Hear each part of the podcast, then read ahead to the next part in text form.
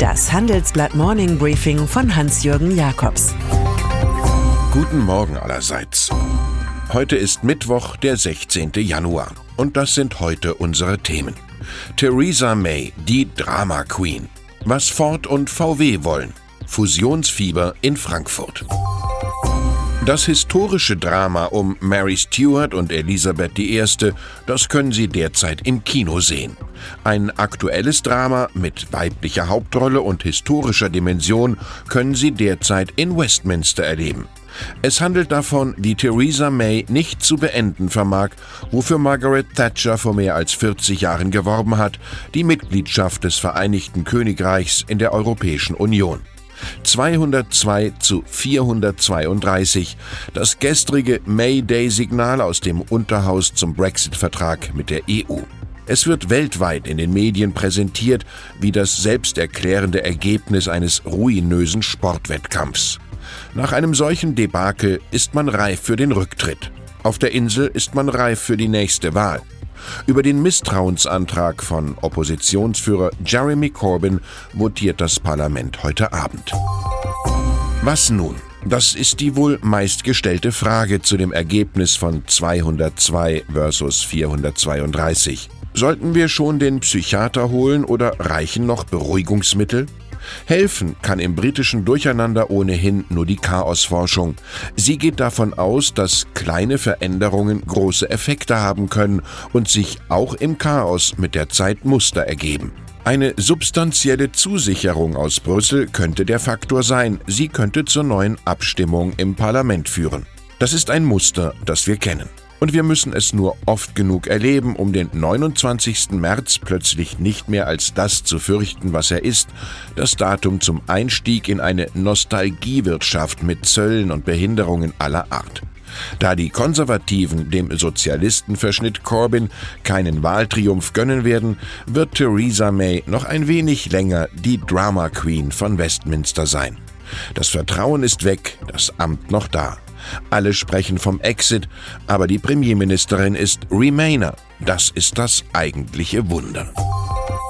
Die täglichen Trump-Spiele. Angesichts derer freut sich der Zeitgenosse über jedes Spurenelement deutsch-amerikanischer Freundschaft. Da fällt die Allianz von Ford aus Detroit und VW aus Wolfsburg positiv auf.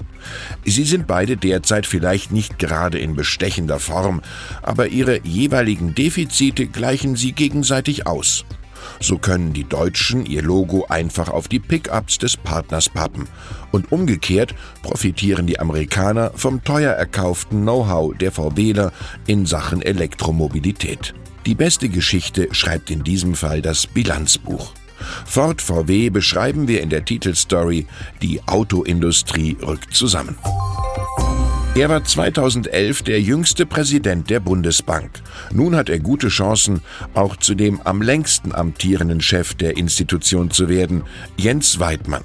Seinen Ende April 2019 auslaufenden Vertrag will die Bundesregierung um acht Jahre verlängern. Das berichtet die Süddeutsche Zeitung.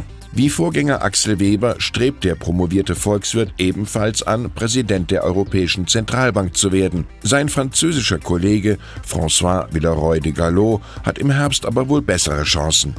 Für den nun gut gesicherten Weidmann gilt der alte Kinderspruch Auf der Lauer, auf der Mauer. Der Pakt zwischen dem Blinden und dem Lahmen, er funktioniert im 400 Jahre alten Gleichnis. Da setzt sich der Gehbehinderte einfach auf die Schultern des anderen und gemeinsam kommen sie durchs Leben. Wenig Nutzeffekte gäbe es allerdings, würden Deutsche Bank und Commerzbank wirklich fusionieren. Zu sehr sind die beiden Geldinstitute noch mit internen Problemen beschäftigt. Große Deals aus der Vergangenheit, wie die mit der Postbank oder Dresdner Bank, haben sie kaum verdaut.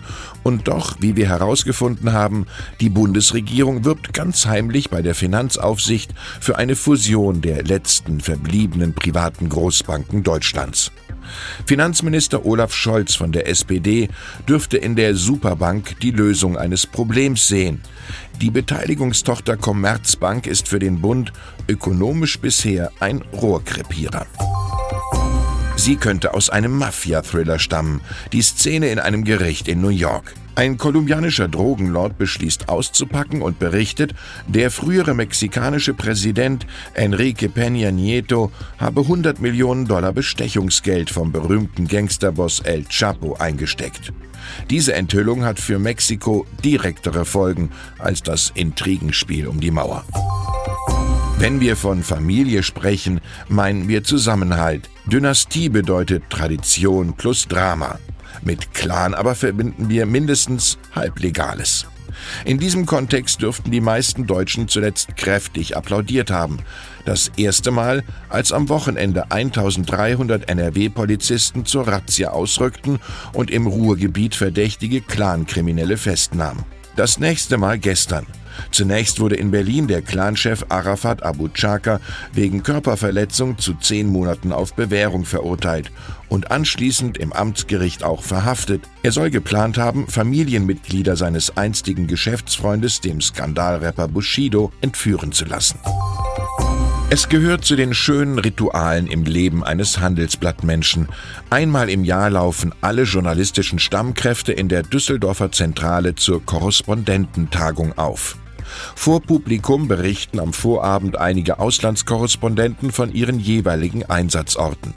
In diesem Jahr spielen Istanbul, Rom, London, Brüssel, Washington und Peking die Hauptrolle. Es moderiert Auslandsressortchefin Nicole Bastian. Die Veranstaltung am morgigen Donnerstagabend in unserer Town Hall ist seit Wochen ausgebucht.